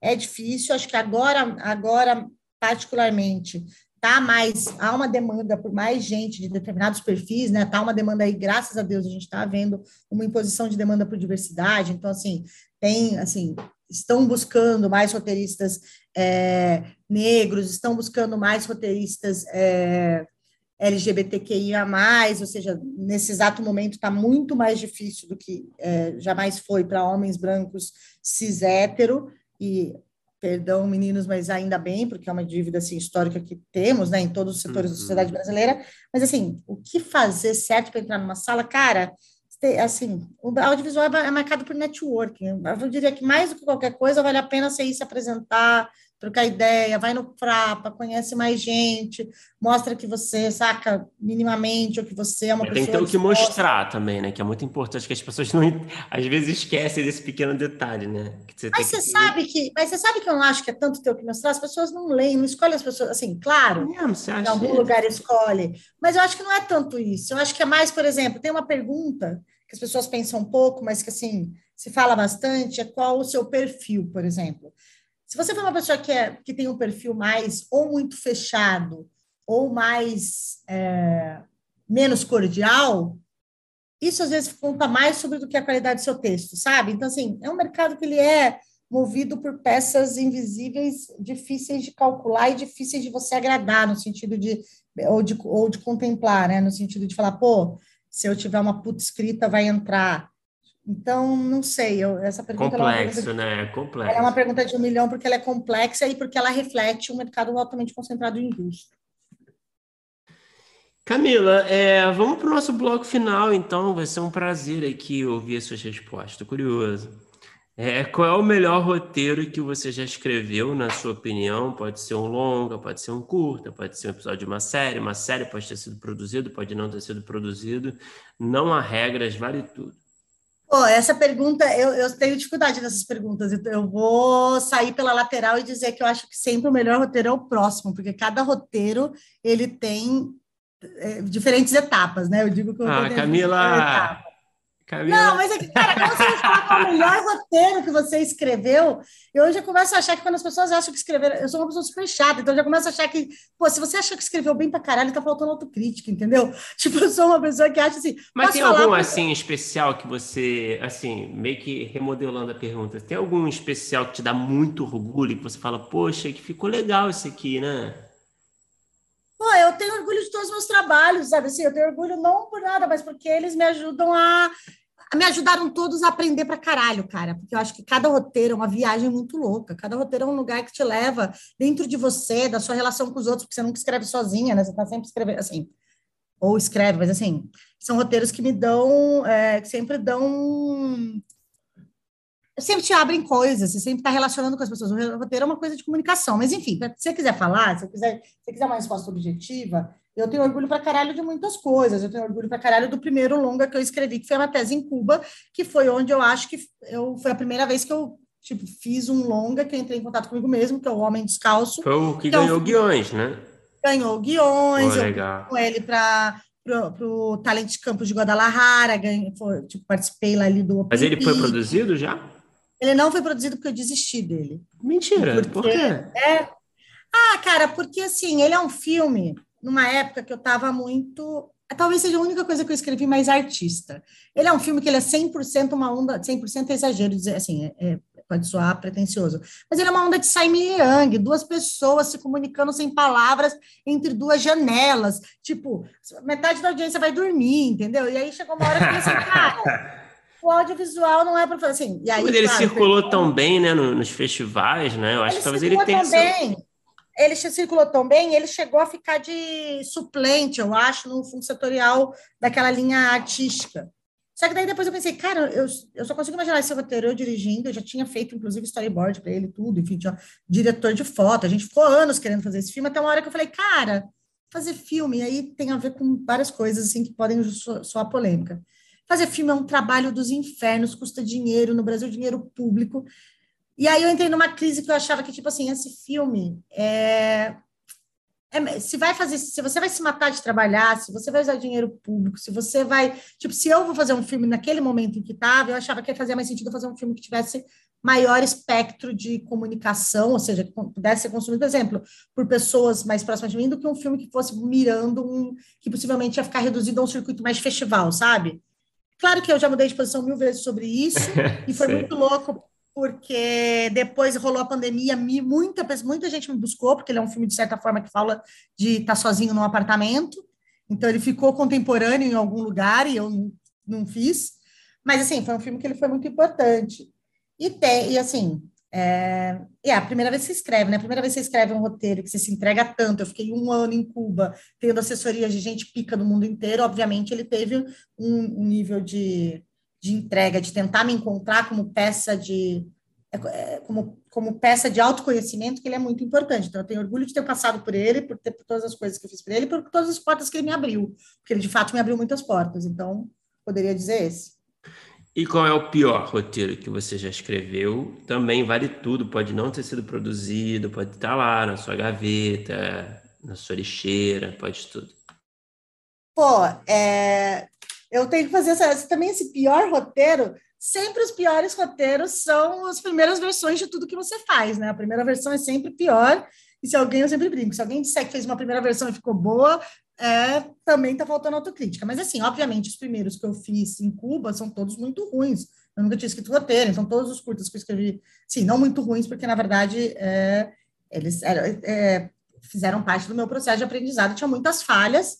Agora, é, também, por outro lado, se você for pegar e falar assim, pô, é, o que me fez passar mais nervoso, ou o que me fez é, ter muito mais dificuldade de encontrar, eu diria que esse mesmo primeiro longa. Agora, claro, você vai falar assim, ai, não quero que você repita a resposta, não quero que você, quero que você me diga que você seja crítica com alguma Claro, eu quero que você seja crítica com alguma coisa que você escreveu. Cara, eu, tipo, eu sempre acho que a última versão é pior, assim, é, tipo, o que eu estou escrevendo nesse exato segundo, a versão da semana passada é pior roteiro, porque ele vai me, ele tá me pondo nesse exato momento numa crise de que eu vou fazer com ele. Então, não sei, sabe, tipo, dos projetos, o que eu posso te dizer, assim, o que é pior. Eu acho que toda hora a gente está fazendo coisas que são cagadíssimas e depois a gente aprende e resolve. Depois, acho que o ciclo de produção do roteiro é sempre: caralho, tive uma ideia, tô apaixonado por ela, vou desenvolver, ficou uma merda, mas dá para salvar. Agora tá melhorzinho. Nossa, tá melhor, de, tá muito melhor. Nossa, é uma merda. Onde eu tava com a cabeça quando eu me pus para fazer isso? Não, tem jeito. Nossa, vou fazer São muitas emoções Nossa, que a gente vive é, nessa. Vou largar de novo, entendeu? Mas não tem nenhum. Vou largar que eu não aguento mais essa merda. Ai, agora produz do jeito que tá, porque eu não quero mais saber. Então, assim, o roteiro é como um relacionamento, eu acho. Você apaixona, desapaixona, briga, faz as pazes e uma hora termina, larga, sabe? Então, não sei. Eu não sei, porque assim, eu não tenho nenhum que eu diga assim, nossa, eu tive vergonha de escrever isso, nossa, como eu era assim. No começo, obviamente, que você não sabe as coisas, assim, ah, no começo, tipo, eu não estava aprendendo. Mas em nenhum momento eu falei assim, nossa, olha essa bosta. E eu também tive muita sorte na minha carreira que eu não tive nenhum trabalho até então. Eu tive muita sorte que eu sempre trabalhei em coisas muito legais. Eu não tive uma fase para assim, nossa, eu tive que topar esse projeto que eu achava uma merda porque é, porque eu não tinha alternativa, entendeu? Eu, nesse sentido, eu fui muito privilegiada, porque desde que eu voltei da escola de Cuba, eu tive muito assim, eu tive muitas boas portas abertas, né? Eu vou falar que sei lá, tipo, eu fiquei quatro anos e mais de quatro anos trabalhando com o. Vou falar que qualquer coisa que eu escrevi com o Carim. É óbvio que tinha mil questões, mil problemas. Eu vou falar que era uma merda. Não, assim, é difícil. Então, assim, acho que acho que essa pergunta do pior roteiro, acho que a gente vai falar assim, todos tiver, foram piores em algum momento, mas todos em algum momento também melhoraram, sabe? Então eu venho para facilitar um pouco, eu acho. É, o que que você assistiu que é, pode ser nacional, estrangeiro, série, filme, qualquer formato, que quando você terminou de ver você pensou, porra, eu queria ter escrito isso. Porra, vários, vários, vários, mas posso falar dois? Pode.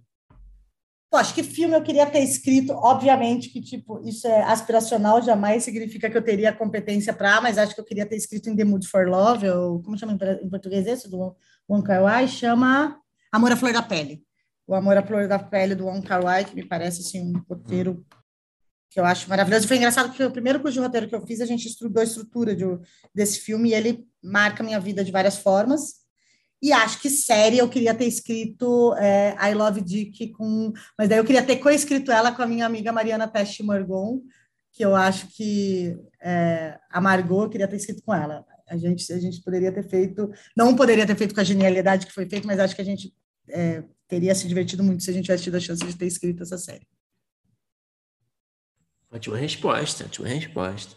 E Camila, para terminar, é, claro, fala quanto você quiser, quando você se sentir à vontade. Qual é o projeto que está no topo da sua lista? Assim, existe um projeto pessoal que está no topo da sua lista de desejos para ser realizado algum dia? Cara, é, projeto pessoal meu, não, porque o único projeto pessoal, pessoal meu que eu escrevi é o Homem Descalço, que eu abri, abri mão dele, né? Assim, tem um outro que é um do circo, a viagem. Esse você vai mudar de ideia, né? Esse, em breve você muda de ideia sobre, sobre Nossa, esse, não, esse é... não, não, sei, não sei. é...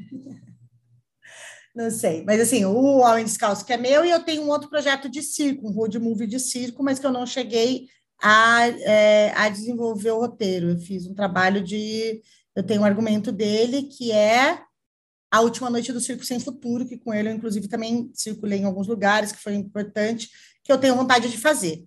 Mas o filme que eu estou esperando, assim, que eu estou bastante esperando para que saia, e, é e, tudo indica que vai ser filmado esse ano, que eu estou nele há muitos anos, é o, Um Lobo Entre os Cisnes, que é um longa baseado na história real do Tiago Soares, que é um bailarino brasileiro que foi por muitos anos o principal bailarino do teatro, do Royal Ballet de Londres. E esse projeto é muito especial para mim, porque ele foi um projeto que eu fiquei anos até hoje, né? Trabalhando diretamente com o Guilherme Arriaga, que é um, um sei lá, um roteirista que eu admiro muito e que me ensinou muito. Então, esse projeto ele, me, ele é muito importante para mim. Eu estou assim há anos esperando ele sair, calhou aí com fundo setorial, com mil coisas do mercado e parece que esse ano sai. Então, acho que quando ele de fato ele acontecer, acho que eu vou ficar muito feliz, porque, enfim, são muitos anos de espera, de trabalho em cima, e um trabalho que me ensinou para caralho, né? Porque, enfim, tive a honra de trabalhar com um cara grande como o Arriaga que me, que me, sim, com a mão na massa, né, no texto. Então foi, foi legal. Então vamos torcer para esse filme sair. Que é dirigido, vai ser dirigido pelo Marco é, Chetman e pela Helena Varvac. Camila, maravilha, pô, muito obrigado por conversar com a gente, eu adorei. Adorou? Decepcionei vocês com as perguntas de uma coisa, outra coisa?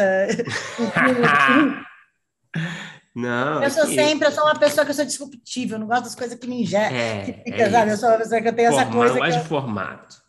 Não, não gosto de. Não gosto que fiquem querendo que eu dê a resposta que querem que eu dê. Eu sou contraventora, sou contraventora. Ah, foi demais, Camila. Muito obrigado mesmo. Que bom, obrigada, viu?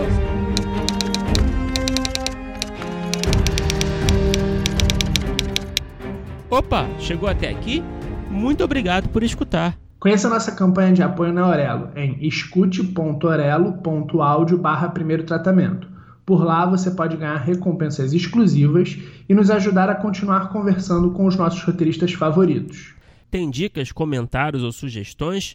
Fala com a gente pelas nossas redes sociais e não se esqueça de assinar o feed do primeiro tratamento pela Aurelo. Até a próxima!